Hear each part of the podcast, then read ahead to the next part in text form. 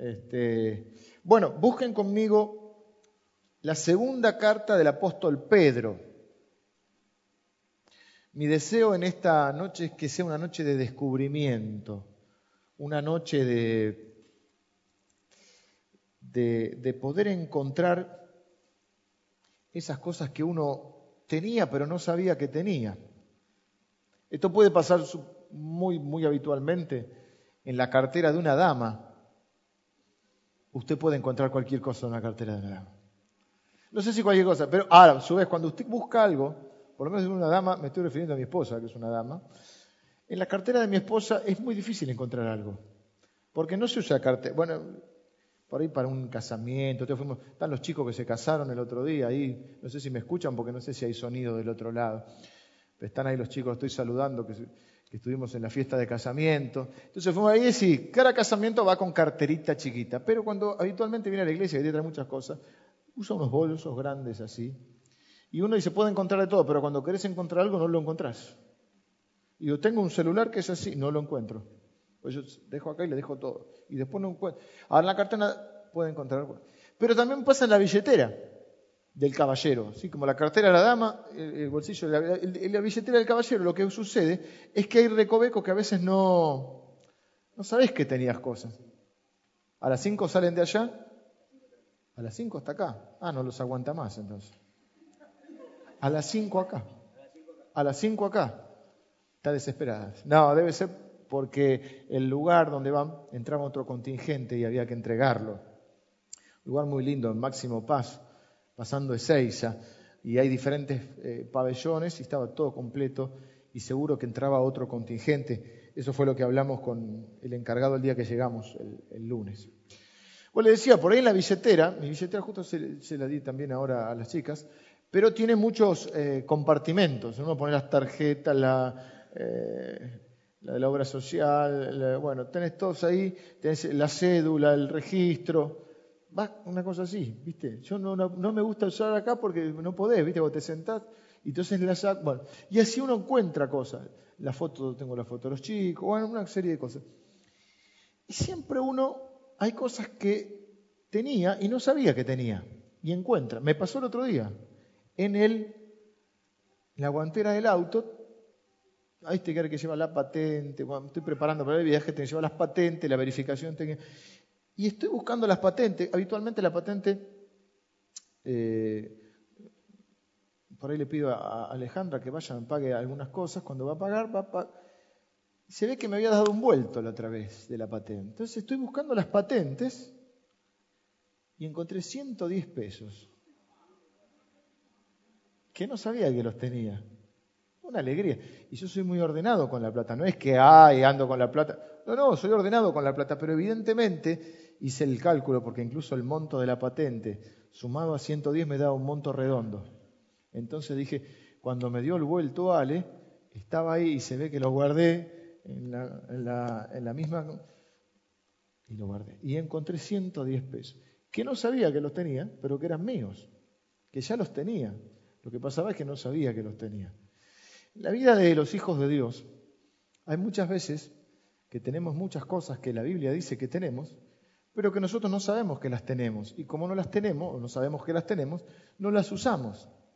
Esto es lo que la Biblia enseña cuando dice, por ejemplo, que nosotros somos herederos de Dios, coherederos con Cristo. Es decir, que hay una herencia, por algo se llama Nuevo y Antiguo Testamento. Un testamento es una herencia. Cuando alguien se muere, dice, ¿dejó testamento? Bueno, la Biblia es, un es el testamento de Dios. Para que haya testamento tiene que haber muerte, ¿o no? Tiene que haber alguien que haya muerto, alguien que Bueno, Cristo Jesús muere y nos dice la Biblia que nos hace coherederos con Él. Y nosotros que estábamos muertos pasamos a tener vida. Él resucita, si no, obviamente, vana es nuestra fe. Pero hay una herencia. Dice la Biblia que por la muerte de Cristo quienes ponen su fe, y la resurrección, por supuesto, quienes ponen su fe en Cristo, pasan a ser hijos de Dios.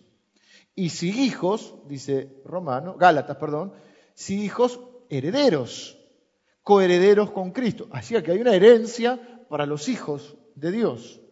Pero aclara la Biblia y te dice, pero mientras el heredero es niño, vive como esclavo, porque el niño no sabe que tiene una herencia. A veces sucede que hay personas notables o este, por algún motivo conocidas que tienen una fortuna y que mueren y que tienen este, los herederos son menores de edad. Y, bueno, quedan a cargo de alguien que todos se pelean por ser los, tutores para ver cómo este, hacen con ese dinero, ¿no? Para administrar ese dinero. El niño vive igual, no sabe que si tiene más o menos. Entonces la Biblia dice, mientras el heredero es niño, vive como esclavo.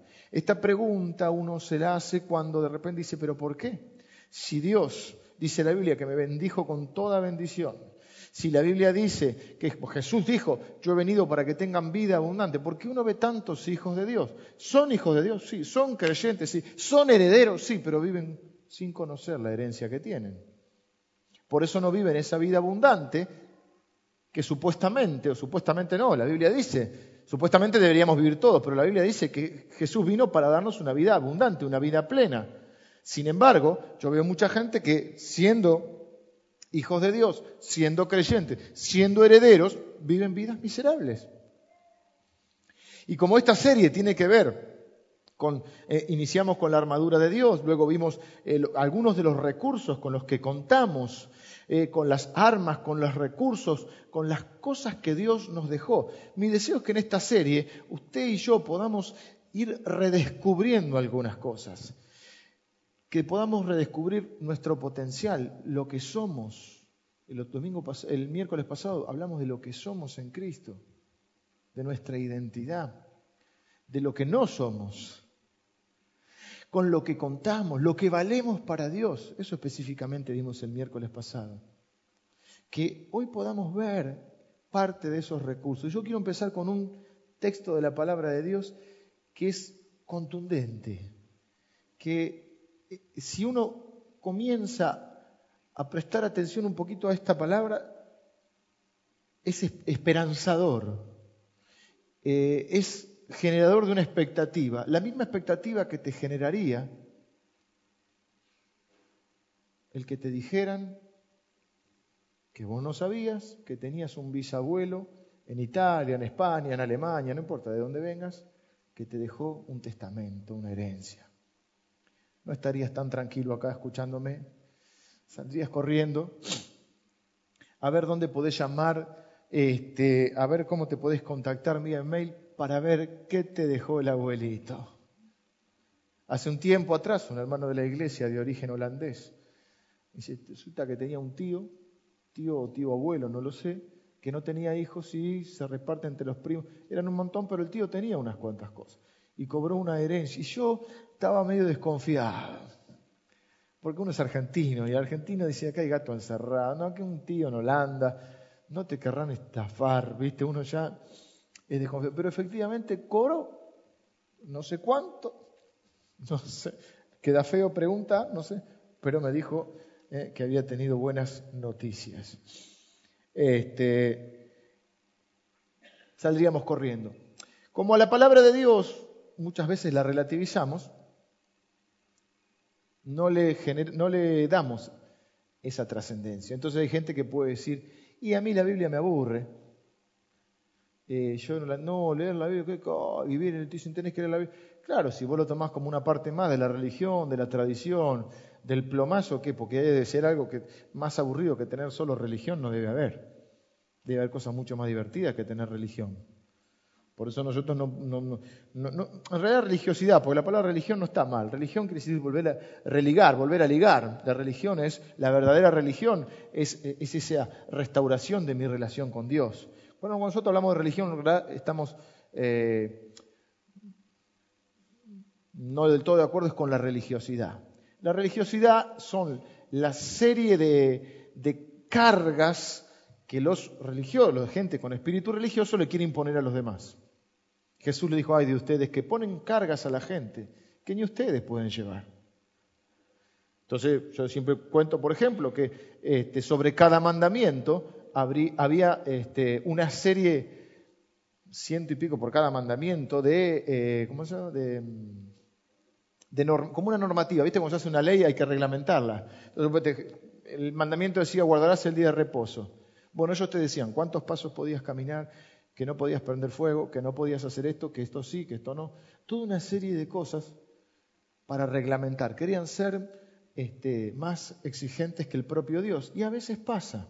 Ese es el espíritu religioso. Entonces la religiosidad te dice que nunca lees la Biblia lo suficiente, que nunca orás lo suficiente, que nunca testificás lo suficiente. Y vos te criás y te vas creciendo en el, creciendo a veces, ¿no? Pero a veces ni creciendo, pero bueno, vas llevando, caminando en la vida cristiana, siempre sintiéndote que nunca lográs satisfacer a Dios. Y con la Biblia pasa lo mismo. Entonces se transforma una carga más. Hay que leer un capítulo por día de la Biblia. Un capítulo. ¿A quién se lo ¿Por qué no un versículo por día? ¿Por qué? Porque lo vemos como una carga más. hay que venir a la iglesia. Bueno, si me a venir por carga, no vengas. Venís si te hace bien, si te sirve, si te hace crecer. Ese es nuestro deseo. Pero para cumplir, para cumplirle al Señor. Tú te agarran en Semana Santa los pastores y te ponen reunión miércoles, jueves, viernes, sábado, domingo, domingo a la noche. El lunes vas a laburar, a trabajar, perdón, destruido y todo tan fresquito como una lechuga. Y encima, todos los días que vas a la reunión, el pastor te reta porque no trajiste a alguien. Es una vida miserable. Vivir así, yo creo que... Pero no es lo que la Biblia. Entonces yo hoy mi desafío es que usted, a partir de nuestro encuentro de hoy, usted se sienta desafiado a leer la Biblia de otra manera. Usted se sienta desafiado a vivir ciertas cosas de su vida en relación con la palabra de Dios de otra manera. Que tenga una nueva expectativa al abrir la palabra de Dios. Seguramente eh, muchos de ustedes han ido a un restaurante alguna vez. Salgamos de McDonald's, vamos a un restaurante no porque esté mal McDonald's, pero McDonald's ya sabe, hay cuatro combos, si te gusta bien, si no, saca de los pepinillos, pero no le podés decir, mira, la quiero sin pepinillo, con que, no, no, es el combo 1, el combo 2, 3, 4, Big Mac y chao.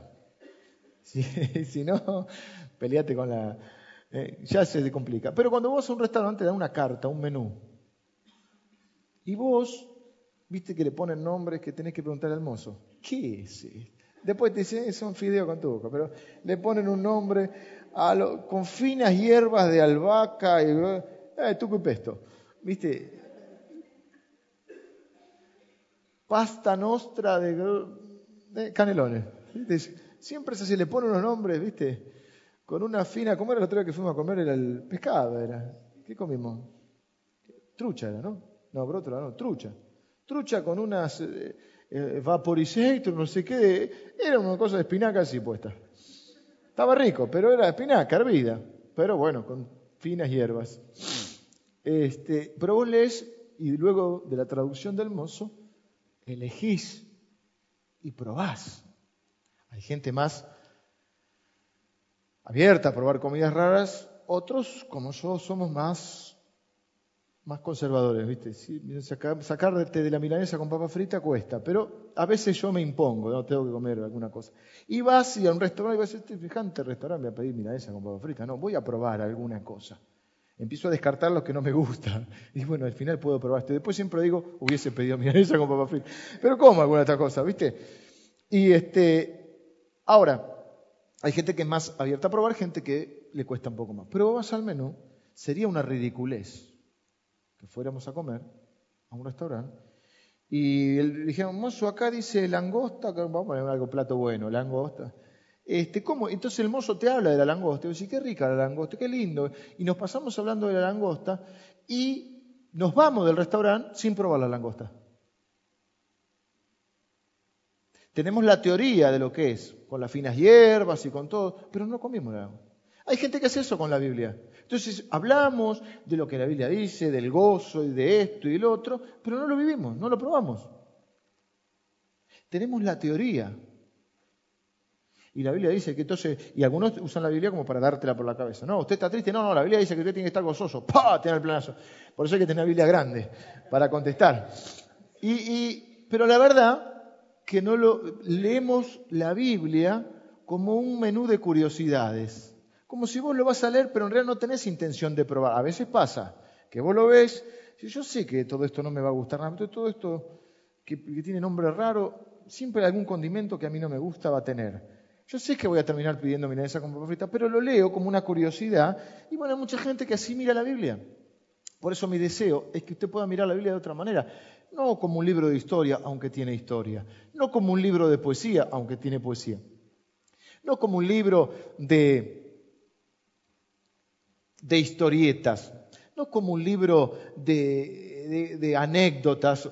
Ni siquiera como, como un libro de teoría, sino que usted pueda ver la Biblia como un testamento, como una herencia, como una riqueza por descubrir, como un conjunto de recursos que usted tiene en la palabra de Dios.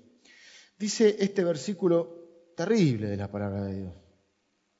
Dice Pedro, como todas las cosas que pertenecen a la vida y a la piedad, nos han sido dadas por su divino poder mediante el conocimiento de aquel que nos llamó por su gloria y excelencia, por medio de las cuales nos ha dado preciosas y grandísimas promesas, para que por ella llegaseis a ser participantes de la naturaleza divina. Hasta ahí vamos a leer. Dice este pasaje, todas las cosas, o sea, todas es todas, en griego, en, eh, todas las cosas que pertenecen a la vida y a la piedad nos han sido dadas. Cuando la Biblia marca esa diferencia entre la vida y la piedad, en realidad está haciendo una diferencia, porque ¿qué, qué significa la piedad? ¿Mm? La piedad significa la vida espiritual, todo lo que está relacionado con la vida espiritual. Entonces dice que todo lo que necesitamos para la vida, mm, por así llamarlo, en una, clasificación, yo no creo que tengamos dos vidas, sino que está poniéndolo en dos planos de la misma vida. La vida material, eh, la vida ah, natural, la vida que llevamos aquí, y la vida espiritual. Todo lo que necesitamos para vivir en esta tierra y todo lo que necesitamos a nivel espiritual nos ha sido dado. Fíjense esto que digo, que Dios, nosotros diríamos, Dios nos lo va a dar, pero como Dios llama las cosas que no son como si fueran, parece que Dios no sabe conjugar los verbos y se equivoca y lo da en pasado. Dice, pero ¿cómo? Sí, ahí está diciendo que todo lo que vos necesitas en la vida para ser feliz, en lo material y en lo espiritual, te ha sido dado. Y vos decís, ¿cómo no me enteré? Pero yo no tengo todo, sí. ¿Pero por qué? Bueno, no lo tenés porque ahora te voy a explicar de qué forma te lo dio. Una de formas interesantes para poder entender un versículo de la Biblia, cuando uno eh, se aproxima a la Biblia, a veces por ahí no tiene tanto el ejercicio de poder interpretar. Entonces, una cosa interesante es lo que algunos llaman el método socrático, que es preguntarle al texto. Entonces, ahí dice, bueno, ¿qué cosas? ¿Cómo? ¿Cuándo? ¿Dónde? Esas preguntas eh, ¿cómo te podría decir? Ese interrogatorio que uno hace. ¿Viste? Cuando alguien te cuenta algo, decís, ¿yo qué? ¿Cómo? ¿Cuándo? ¿Dónde? ¿Viste? Esas preguntas te ayudan a entender este texto. Entonces vamos a, sacar, este, vamos a sacar algunas de estas, vamos a, preguntarle al texto y vamos a contestarnos algunas de estas preguntas. Y usted y yo vamos a ver que todo lo que... Ya no te voy a tratar de usted porque sos joven te vino un, hermano a, trabajar a casa, a, mirar una cosa del techo, y yo le decía, usted, usted, pues un hombre grande, va, pues, si me escucha me mata, pero un hombre más, grande que yo. Y yo lo trataba de usted, me decía, decime, decime de vos. Bueno, al final terminé diciendo vos, entonces te voy a tratar de vos. Vamos a ver en este texto que todas las cosas que vos necesitas, esto es lo que dice acá, traducido, todas las cosas que pertenecen a la vida y a la piedad nos han sido dadas. Todo, acuérdense entonces, vida, como la vida que todo ser humano, la vida natural, todo lo, material, lo natural, todo lo que vos necesitas para esta vida. Y cuando la Biblia se refiere a la piedad, este, es la vida espiritual. Por eso dice, gran ganancia es la piedad acompañada de contentamiento. ¿no?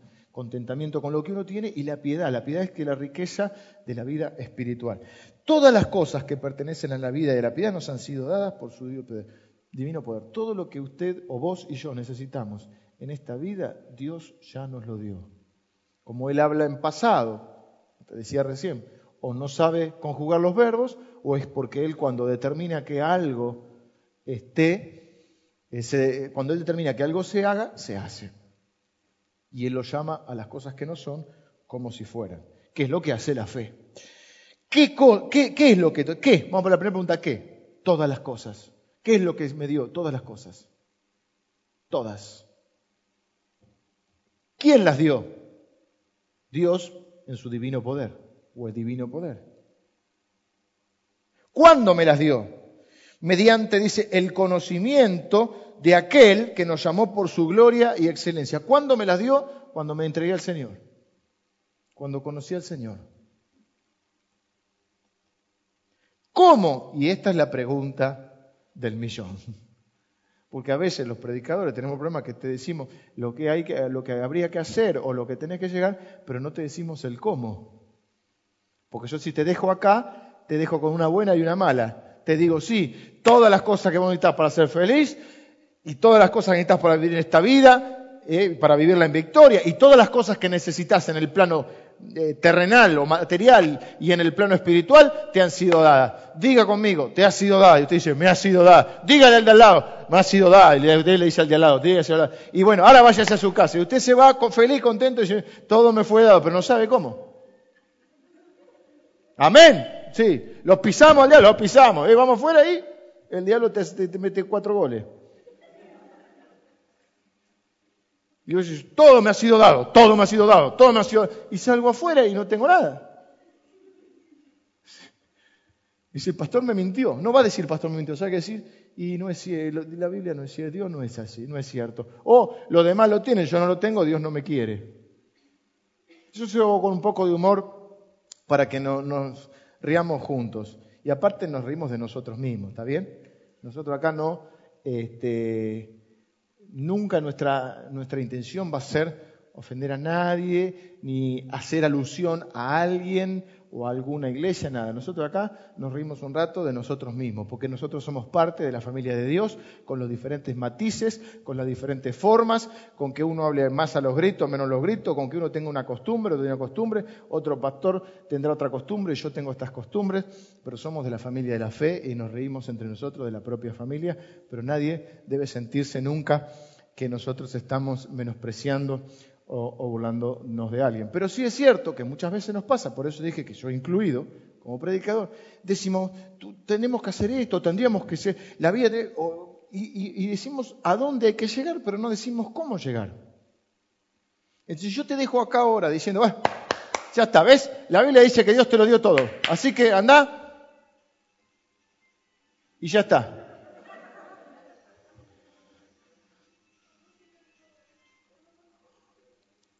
Con esa musiquita van saliendo. Y ya está. Me ha sido dado todo y ya me fue dado todo. Diga amén, amén, se fue. Pero usted no encuentra las respuestas.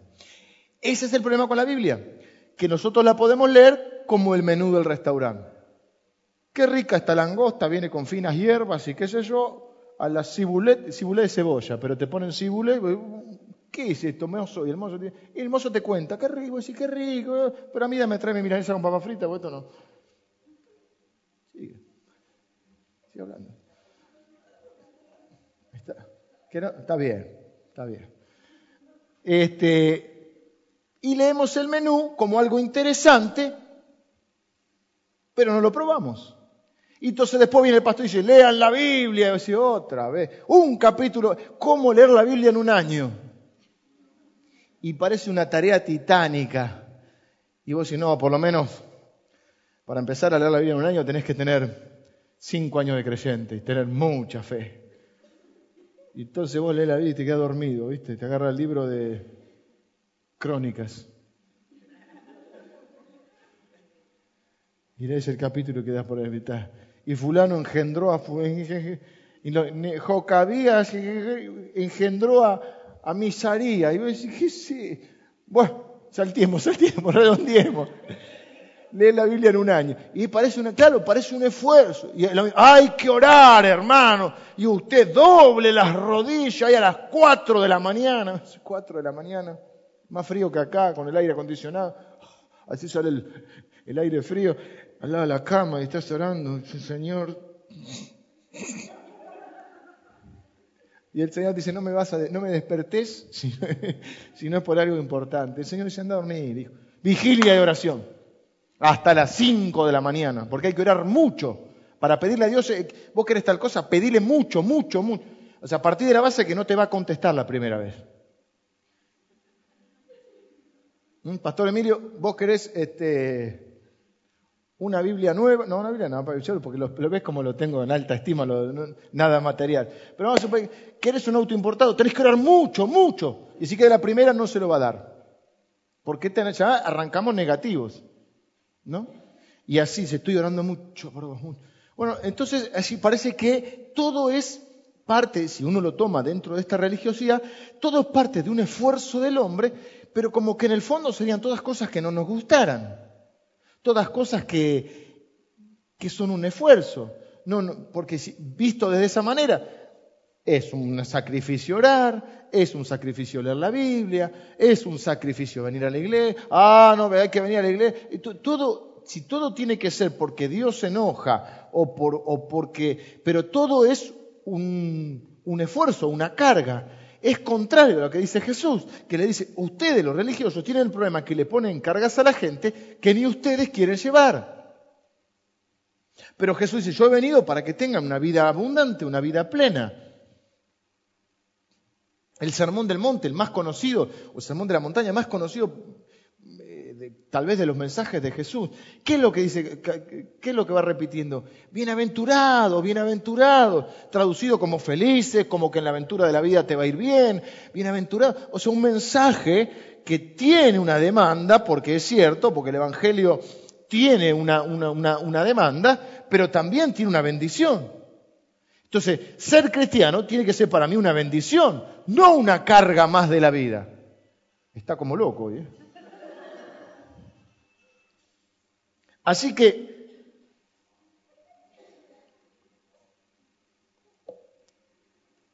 me voy a tentar yo también. Y tengo que predicar. Así que pónganse serios. Bueno, en todo caso, pues vemos. Acá hay que poner un bloqueador de esta. Están ese lo que estoy predicando. ¿Cómo? todas las cosas que pertenecen a la vida y a la piedad nos han sido dadas. ¿Por quién? Por Dios. O sea, ¿qué, ¿qué, nos dio Dios? Dios es el que nos da. ¿Qué es lo que nos da? Todas las cosas que necesitamos para la vida material y para la vida espiritual.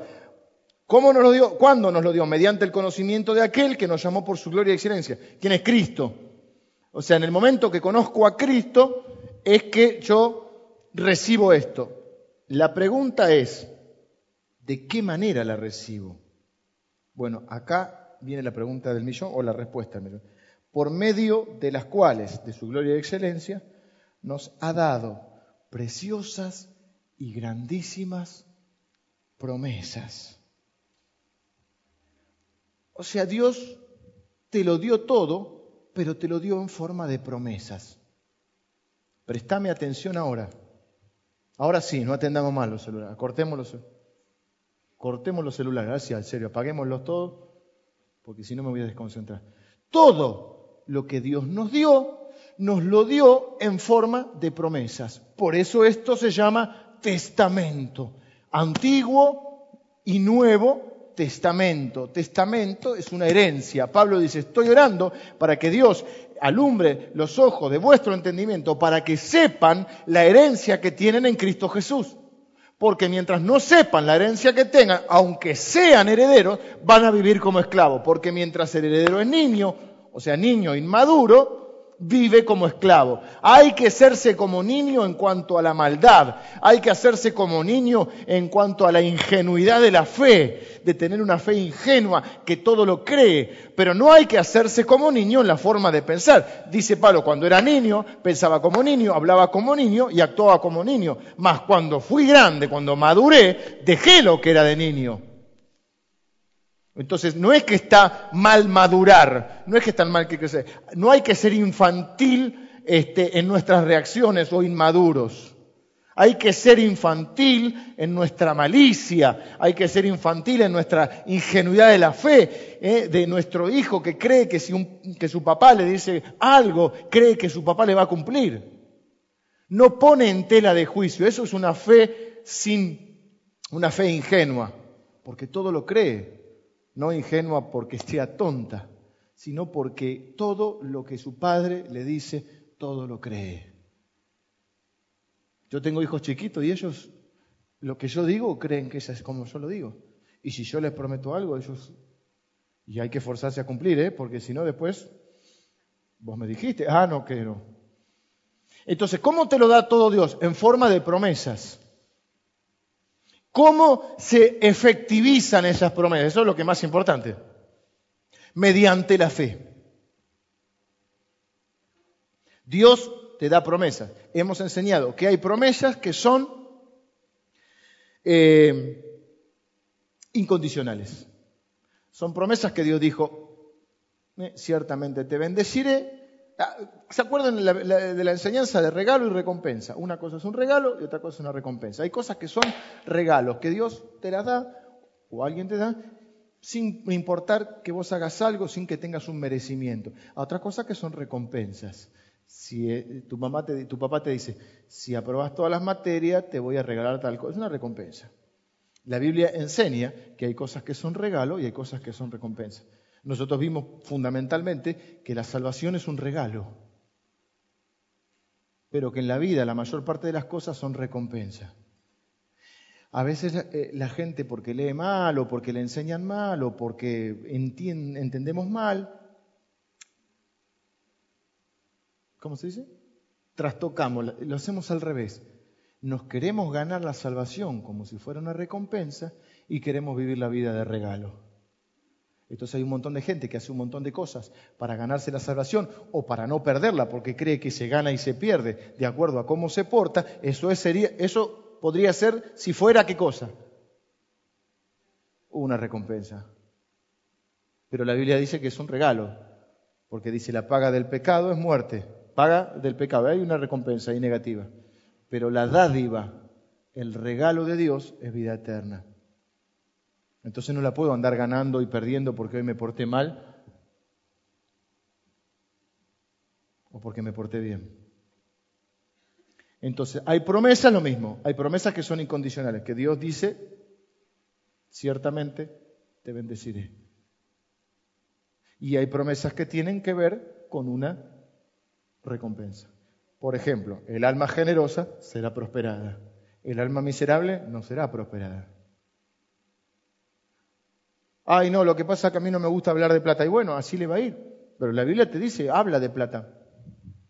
El único tema donde la Biblia dice, probadme en esto, pruébenme, es en el tema del dinero. Y si ustedes me robaron, no, ¿en qué te robamos? Me robaron el diezmo y la ofrenda. No, no te robaron, que sí, que no, que no.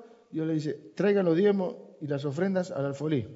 Porque la ofrenda y el diezmo se trae al alfolí, sobre todo el diezmo no se trae, yo no hago beneficencia con mi diezmo, yo no ayudo a los pobres con mi diezmo, el diezmo va al alfolí, si quiero ayudar a los pobres, lo tengo que hacer con mi plata, con mi, con mi, otro 90%, pero ese es otro tema. Pues se traigan los diezmos al alfolí y haya alimento en mi casa, y probadme ahora en esto, si no os abriré las ventanas de los cielos y derramaré bendición hasta que sobreabunde. Esto es una recompensa para aquellos que iban a traer el diezmo al alfolí. ¿Se entiende? Entonces, hay cosas que son regalo y hay cosas que son recompensa. La recompensa de algunas promesas tienen como contrapartida la fe. Por eso dice, el que se acerca a Dios es necesario y da dos condiciones, que crea que le hay, es decir, que crea que Dios existe, y que es galardonador. ¿Ves? La palabra galardón es una recompensa. Galardonador, recompensador de los que le buscan. Por eso dice, sin fe es imposible agradar a Dios.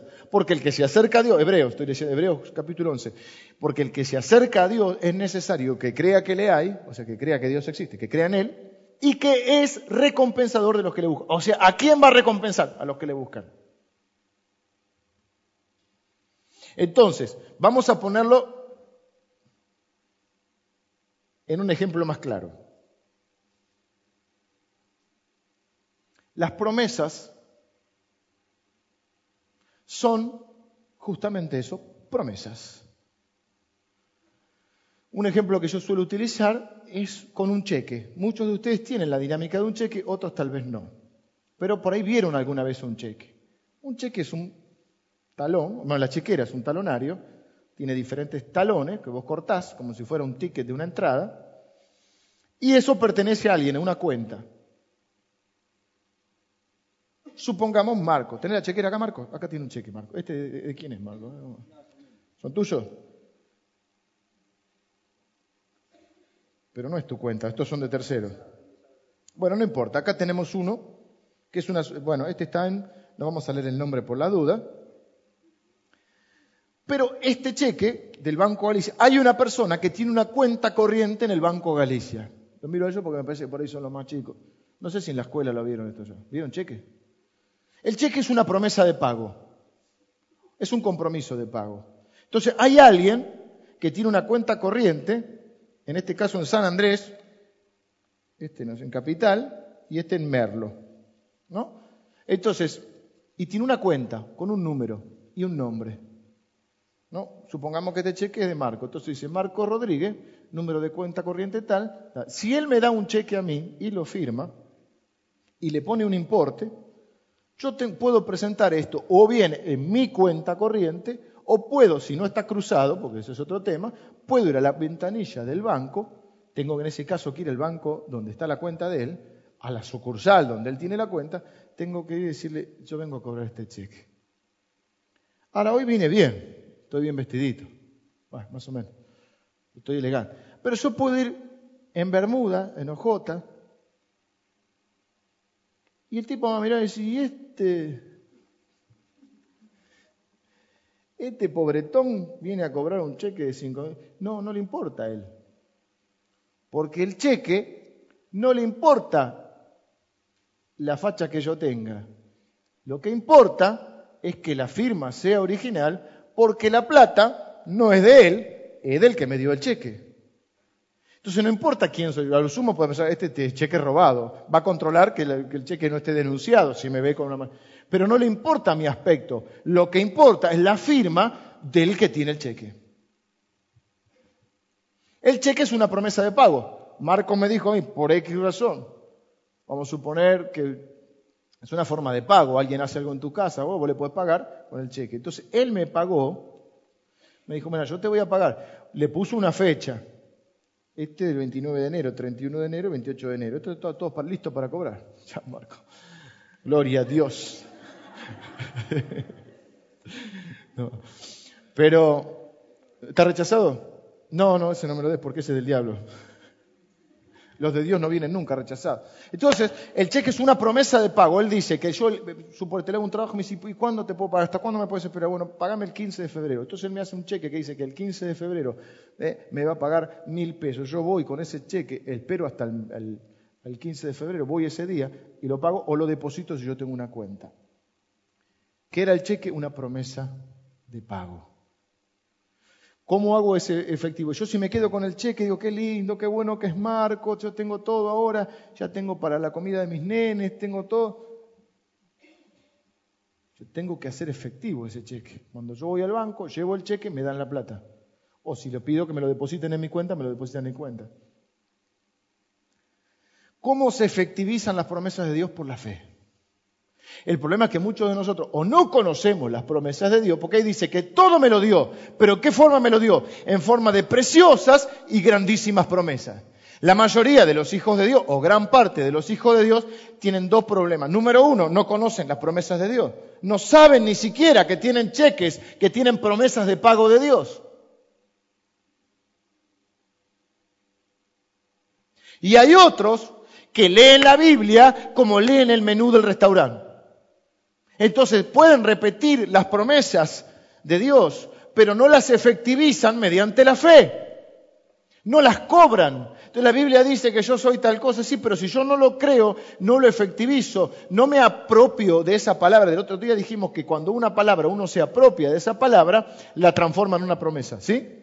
Si yo me quedo con los cheques y nunca voy al banco, puedo hablar de los cheques, del banco, todo, pero nunca voy a tener el dinero, el cash, el efectivo porque no fui a cobrar el cheque. Lo mismo pasa con las promesas de Dios si no van acompañadas de fe. Si nosotros no vamos a cobrar el cheque.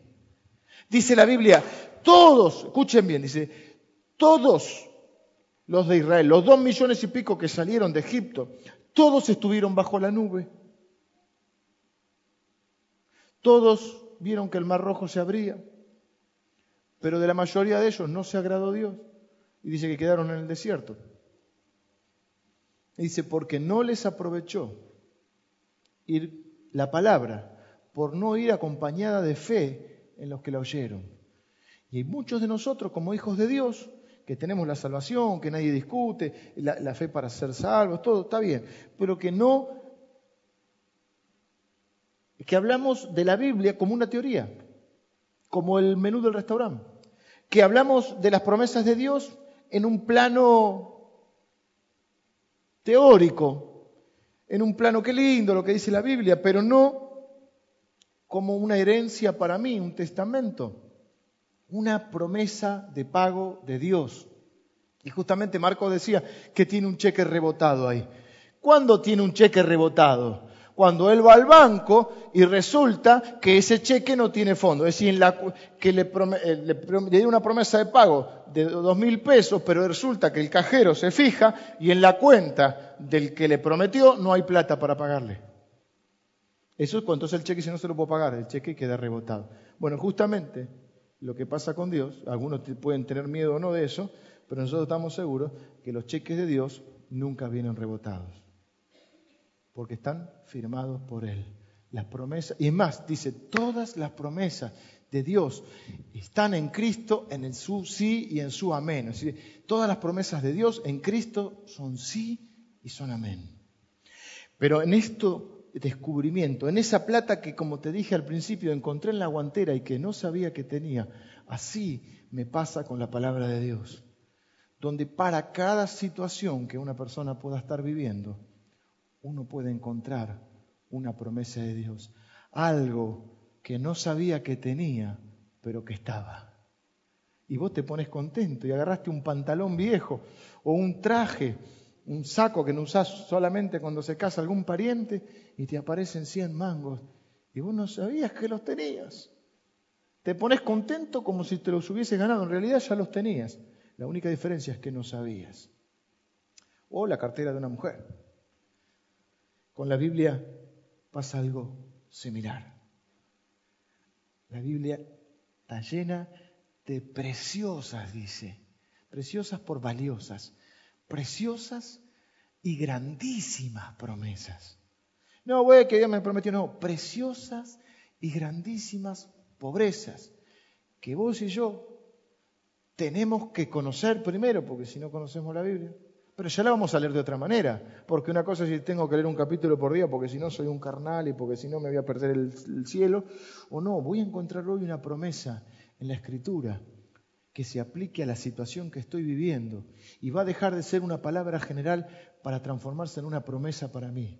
Y entonces yo voy a orar y voy a ir a cobrar esa promesa, ese cheque de Dios, porque sé que está firmado por Él y tiene la garantía del Señor Jesucristo. Por eso en Él son sí son amén. Y entonces cuando yo vaya a hacer efectiva esa promesa, me voy a empezar a dar cuenta que todo lo que necesito para la vida material y para la vida espiritual, Dios ya me lo dio. Lo que pasa es que yo no sabía que lo tenía. O sabía, tenía un conocimiento teórico, como puede pasar con aquellos que tienen más años en el camino del Señor, pero no tienen, no les aprovecha la palabra porque no va acompañada de fe, porque está en un nivel teórico, como el menú del restaurante, donde podemos hablar de la langosta, que, no, las características de la langosta, gente que hace estudios de las diferentes cosas, no está mal estudiar. Yo no tengo ningún, es más, debemos profundizar, pero eso tiene que ir acompañado de fe, en este caso de probarlo. Si no, podremos ver las bondades de la langosta, pero nunca vamos a saber a qué sabe la langosta. Otro ejemplo que podemos usar es el de la compu. ¿Qué hora es? El de la compu. A veces ustedes ven que yo traigo mi compu.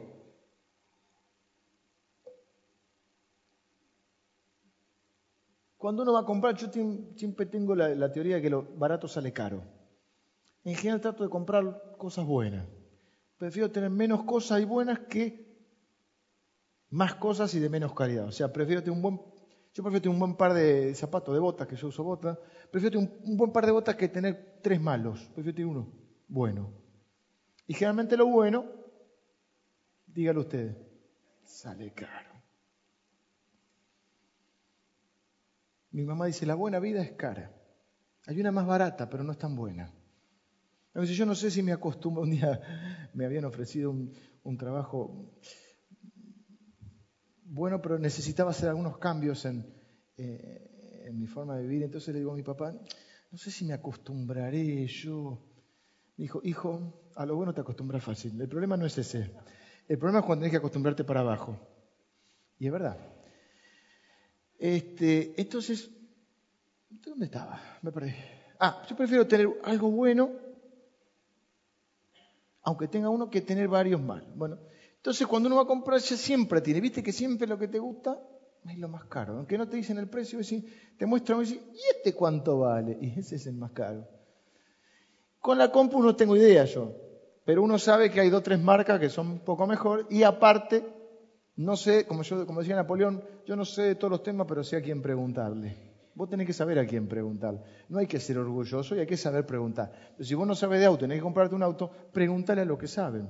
Si no, te vas a comprar una porquería. Y así con cada cosa. Entonces, estaba en uno de los viajes y digo, me voy a traer una notebook. Quería traer una notebook. Y entonces fui con un par de estos pibes que saben, Pibes saben. Y entonces me compraron un avión a chorro, para ese momento, ahora ya pasaron un par de años. Pero compré una que dije, con esta, el mundo a tus pies. Pero hay otro problema, yo sé usar el Word, los mails, y estoy tratando de pensar, el, Internet, el Explorer, y ya si me pedís, bueno, una planillita de cálculo tiene que ser media, muy básica, llama, no me pidas el core, el, nada, nada de eso. Entonces yo noté cuando vine acá, que hay un par de los de acá que las hacen hablar a las computadoras. Y me la miraban con envidia la computadora. Con envidia sana, ¿no? Y yo notaba, porque yo preguntaba la cosa más pava, ahora me pasó con el teléfono también. Yo notaba que me miraban como diciendo, mucho hueso para poco perro. ya con un tono burlón, ¿no? Con una, así, una sonrisita, yo preguntando, ¿cómo hago para hacer esto? una Ferrari para un, ¿viste? Yo notaba, percibía eso, no un prejuicio mío, como ellos diciendo, si yo tuviera esa máquina, ¿viste? Pero tenía que tener 40 años para tener esa máquina. Pero bueno, y me miraban diciendo, si yo tuviera esas máquinas, le hacían hablar. Bueno, ¿hace frío todavía? Están, tan con frío ahorita. ¿Sí? Yo estoy fenómeno, pero si alguno tiene frío. Igual las mujeres yo recomiendo un saquito siempre, porque la iglesia en general está medio fría echar. Bueno, entonces, ¿qué pongo este ejemplo? Prestame atención. ¿Qué pasa? Yo puedo tener la compu, la última que sale, pero si yo no aprendo más de lo que sé hasta ahora, que es el Word, el Outlook y el Explorer, me da lo mismo esta o el carromato de Commodore 64. Hay gente que le pasa eso con la Biblia aprendió Dios es amor, así va. Sí, algunos la llevan como talismán. Quiero decir que no sirve como talismán, ¿eh? No, entonces yo fui a un lugar que había un brujo y iba con la Biblia en la mano y digo, ¿viste? No, es algo que le des. Lo importante es lo que dice adentro. Pero si yo sé Juan 3.16, con toda la furia, ¿saben ustedes Juan 3.16? Porque de tal manera amó Dios al mundo que dio a su único hijo o a su hijo unigénito para que todo aquel que en él cree no se pierda, mas tenga vida eterna. Dios es amor, el Señor es mi pastor, nada me faltará. Y Jesús lloró. Ese es el más corto. Ustedes tienen la Sony Vaio, pero para ustedes es la Commodore 64. ¿Me entienden? Está desperdiciada. No porque sea grande, ¿eh? porque aunque venga en tamaño chiquito trae lo mismo. Pero hay muchas personas que tienen la Biblia, la mejor, porque la Biblia es la mejor, pero no la saben usar. O saben usar dos o tres cositas, dos o tres versículos. Yo he venido para que tengan vida y la tengan en abundancia. Sí, pero no estás viviendo en abundancia, no importa, pero yo he venido para que tengan vida, porque de tal manera... No sé si me faltó algún versículo de los, de los clásicos, pero perdónalo, no saben lo que hacen. Ciertamente, vuelvo, así me saludó un hermano. Vino a hacer y sí, porque uno va conociendo en la mente y siempre, si puede, da trabajo a los hermanos. Y me vino a ponerme a hacer, un arreglo en casa. Y cuando se fue me dijo, bueno, eh, pastor, y digo, pastor, y digo, cuando pastor, yo trato de dejarlo trabajar, porque si no está 15 horas y me preguntan cosas, ¿viste? Y cuando se fue me dijo, Maranata eh, viene pronto y no sé qué, amén, le dije yo, amén, terminamos. Este, un fenómeno, hermano buenísimo. Hay hermanos que trabajan bien, yo tenía prejuicio con eso, porque había muchos hermanos que, no, ahora estoy contando hermanos que trabajan bien, no solo acá, no era de esta iglesia, gente recomendable. Y, y usted puede tener la mejor herencia, mejor que la del abuelito que te dije de Italia, pero que si te enteraras, si te enteraras, Fernando, si te enteraras que el abuelito allá en España te dejó, te llaman por teléfono y te dicen hay una, hay una herencia a nombre suyo. Uno que primero dice, mm, me, están, me quieren robar, me quieren secuestrar. Y después dice, pero no será verdad. Y tu mujer te dice, viejo, ¿por qué no llamas? Y llamas y dice, efectivamente, somos gente seria, un eres. Usted y yo saldríamos corriendo, y Fernando ni hablar, saldríamos corriendo para ver qué herencia nos dejó. Bueno, acá escuchamos que el apóstol Pablo nos dice que tenemos una herencia, que la Biblia es llamada testamento, un testamento. Dice, no hay muerte, no hay testador si no hay muerte. Tiene que haber muerte del testador para que haya herencia. Y la Biblia dice que ese que murió por nosotros es Cristo Jesús, para que vos y yo tengamos acceso a la herencia. Pero algunos de nosotros decimos, tengo una herencia y cantamos, tengo una herencia. Y vamos el domingo a la iglesia, eh, ¿cuántos tienen una herencia? Yo, dígale al lado, tiene una herencia, tengo una herencia. Y, nadie se pregunta, ¿y cuál es la herencia? Entonces ahora viene la pregunta final. ¿Sabe usted cuál es la herencia que tiene Cristo? ¿Conoce su herencia? No, tengo la salvación en Cristo. Bueno, eso es el inicio de la herencia. Eso es como que a usted le dejen una fortuna de 100 millones, de mil millones de dólares y usted diga, ah, bueno, a mí con, eh, si me dan 200 dólares por mes me alcanza, porque soy humilde. No, una cosa es ser humilde, discúlpeme, otra cosa es ser ignorante. Ignorante viene de ignorar. Uno puede ignorar por desconocimiento eso tiene solución. Hay cosas que yo ignoro por desconocimiento. Cuando las conozco se soluciona el problema. O puedo ignorar por indiferencia. Esa es más difícil. Esa es cuando decir, ignoralo. Cuando yo ignoro por indiferencia, porque no me interesa. También normalmente tiene un componente de desconocimiento o de prejuicio. Mucha gente ignora de Dios por prejuicio por desconocimiento, por mala información.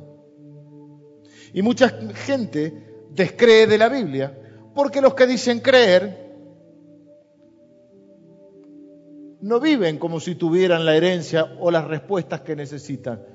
Todo, hago así porque estaba ahí el versículo, todo lo que usted y yo necesitamos para la vida terrenal y para la vida espiritual, por ponerlo en dos planos, porque es una sola vida. O sea, pero lo que quiere, eh, al, hacer esta aclaración, lo que te quiere decir es que todo lo que vos necesitas para tu vida, para que no quede duda, te dice, para lo, lo, terrenal y para lo espiritual. Todas las cosas que pertenecen a la vida y a la piedad te han sido dadas por Dios mediante el conocimiento de Cristo, en el momento que aceptaste a Cristo, pero te lo dio en forma de promesas. Quiere decir que la Biblia ya no es un cheque, la Biblia es la chequera. Y Dios te entregó la chequera firmada.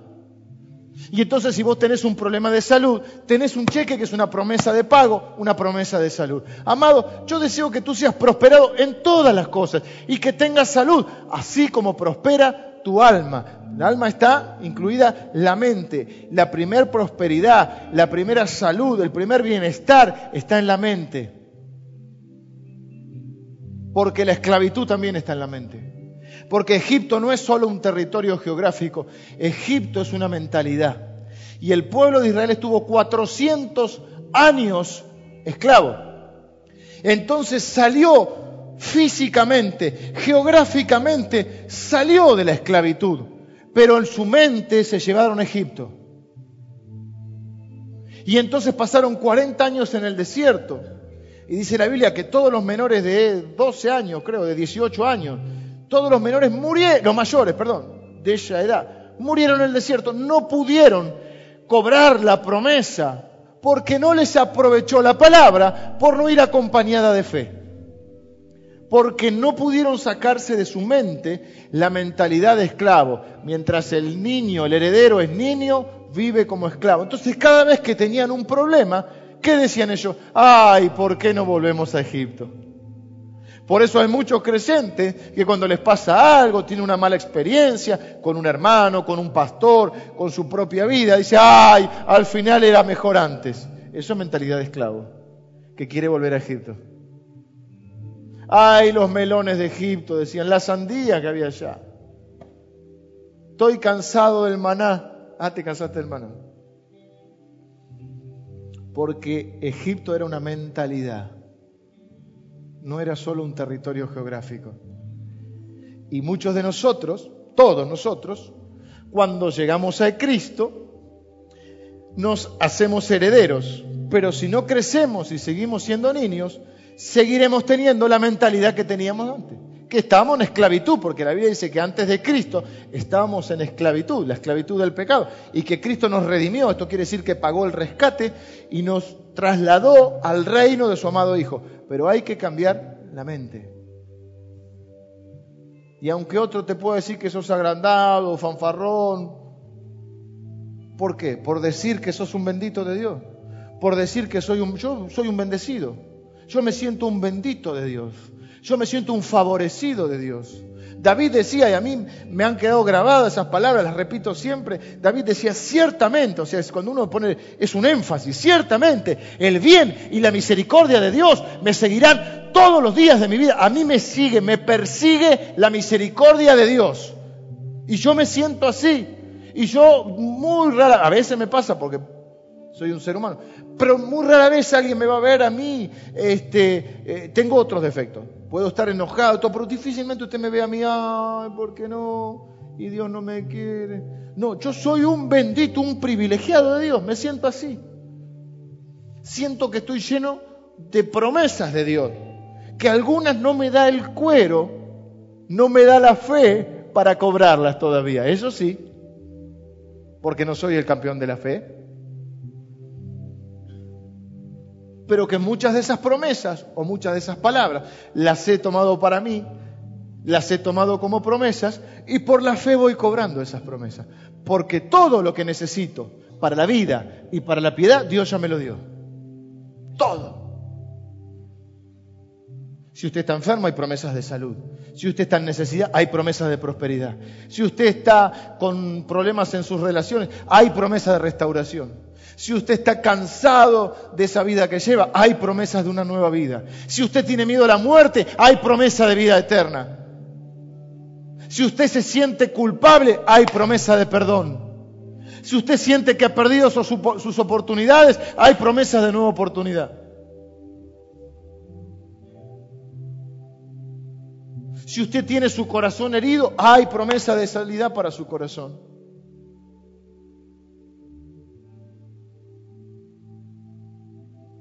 Si usted tiene pensamientos de condenación, hay promesas de perdón. Si alguno pecare, abogado tenemos para con el Padre, a Jesús nuestro Señor. Él es fiel y justo para perdonarnos. Si confesamos nuestro pecado, Él es fiel y justo para perdonarnos. La sangre de Cristo nos limpia de todo pecado. Si usted se siente oprimido, es preso de algún vicio o de, o de alguna situación, hay promesa de libertad. Si el Hijo os libertare, seréis verdaderamente libres.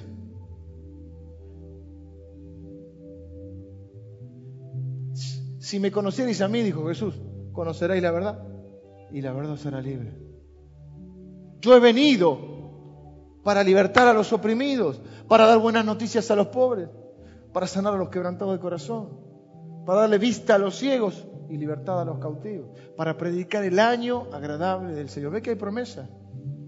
Si usted tiene miedo a estar solo, tiene promesas de Dios que dicen, nunca le dejaré, nunca te dejaré, nunca te desampararé, siempre te ayudaré. Si hay temor, dice la Biblia, el amor de Dios echa fuera el temor. No temas porque yo estoy contigo, no desmayes porque yo soy tu Dios, que te esfuerzo, siempre te ayudaré, siempre te sustentaré.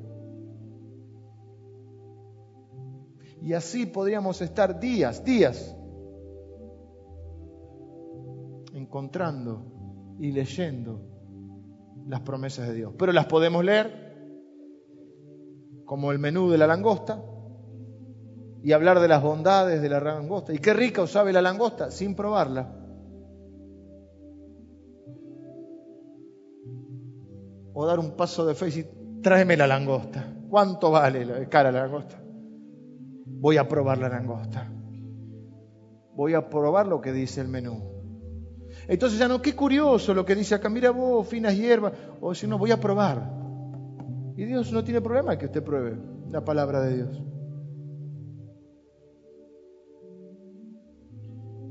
Que usted compruebe. Mire, algunos tienen problemas con las señales porque Jesús dijo que algunos pedían señales para tener fe y a los que pedían señales para tener fe, no les iba a dar señal. Pero eso no es que estén mal las señales, lo que está mal es que necesites señales para creer. Porque Jesús le dijo a Tomás, Tomás decía yo, si no meto el dedo en la llaga y la mano acá, no voy a creer. Y después, bueno, acá, acá está, mete la mano, ¿querés señales? Acá está. No, no, no hace falta, dijo Tomás. Ah, porque viste, creíste. Más bienaventurados son los que no vieron y creyeron. Entonces, el que necesita señales para creer, bueno, si usted necesita señales para creer, eso no sería fe. Pero la paradoja es que a los que creen le siguen las señales. Y estas señales seguirán a los que creen. En mi nombre echarán fuera demonios. Pondrán sus manos sobre los enfermos y sanarán. Beberán cosa mortífera y no les hará daño. ¿Ve? O sea, no señales primero para creer, pero al que cree le siguen las señales. Porque para el que cree todo es posible. ¿Señales de qué? De que Dios recompensa esa fe. Ah, viniste a cobrar el cheque, Dios no se va a achicar. No, esperame un par de días, aguantame que no tengo fondos, aguantame que no me alcanza el poder. No, no, usted va a cobrar un cheque del Banco de la Fe, como se llamaba el libro de Spurgeon. Eh, usted va a cobrar un cheque, una promesa de Dios, y la promesa de Dios son sí, son no. Pero mire la facha de este, es pecador, eh, tiene un prontuario no muy bueno. No, no, no importa, lo que importa es la firma del cheque. Y la Biblia dice que cada promesa de Dios está firmada por Él y está firmada por el Señor, por eso son sí y son amén. Cierre sus ojos. Mi deseo es motivarlo, desafiarlo que esta palabra traiga la suficiente fe en su corazón para que usted empiece a conocer la herencia que tiene en Cristo Jesús. Para que usted comience a vivir la vida de fe de una manera diferente. Para que usted pueda ser un bienaventurado, pueda vivir la vida de fe como una aventura de fe. Para que usted pueda conocer por lo menos algunas de estas preciosas y grandísimas promesas. Y pueda creer conmigo que todo lo que usted necesita para ser feliz, Dios ya se lo ha dado. ya se lo ha dado.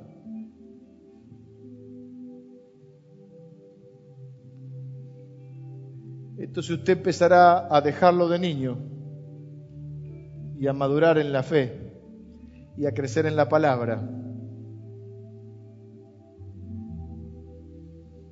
Y podrá, dice la Biblia, dejar la leche espiritual para, para empezar a comer comida sólida, como los bebés, ¿viste?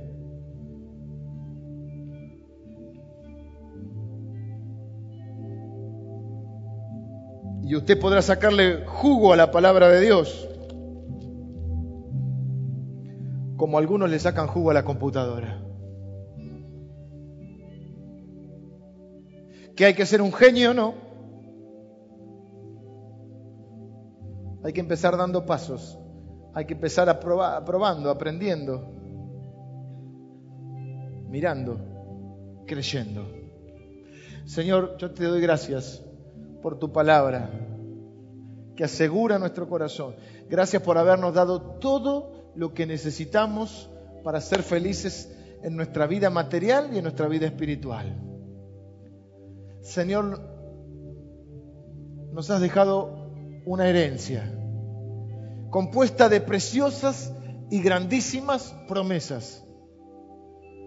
Yo te quiero pedir que hoy pongas un poquito más de fe en cada corazón para empezar a creer, a conocer y a creer estas preciosas y grandísimas promesas. Para hacer efectivas en nuestra vida estas promesas. Y una vez más comprobar tu fidelidad, tu poder y tu bondad hacia nosotros. Somos tus hijos, Señor.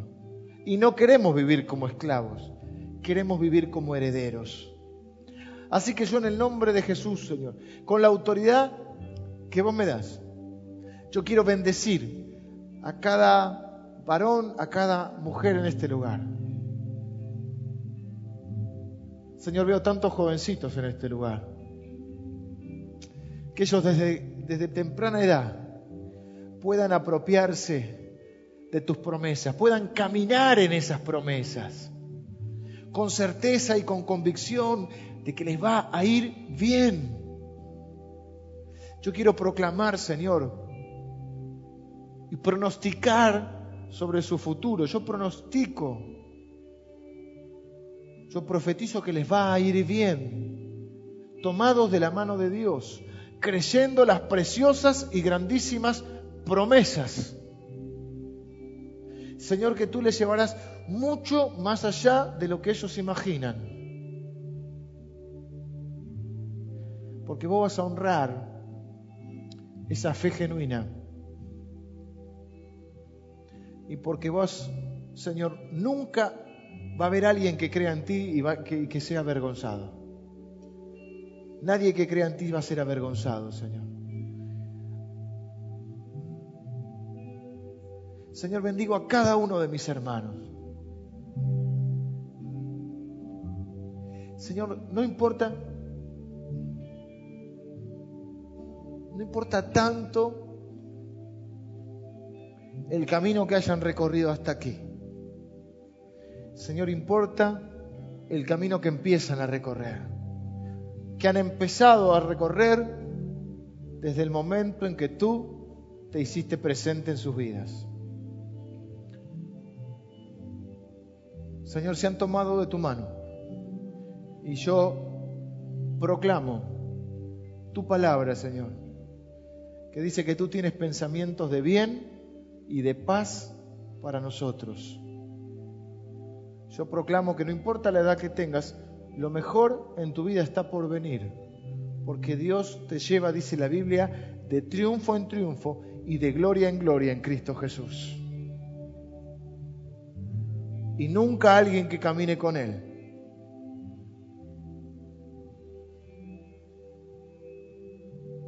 va a estar desprotegido, va a estar solo o va a estar desarmado para enfrentar sus batallas. Porque Él nunca te dejará ni te abandonará. Señor, con la autoridad que tú me das, yo te pido que confirmes esta palabra en cada corazón mediante la fe. Señor, que aquellos que reciban esta palabra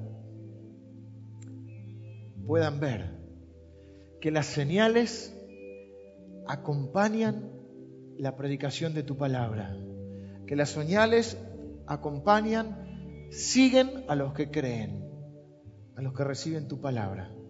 En el nombre de Jesús. Amén.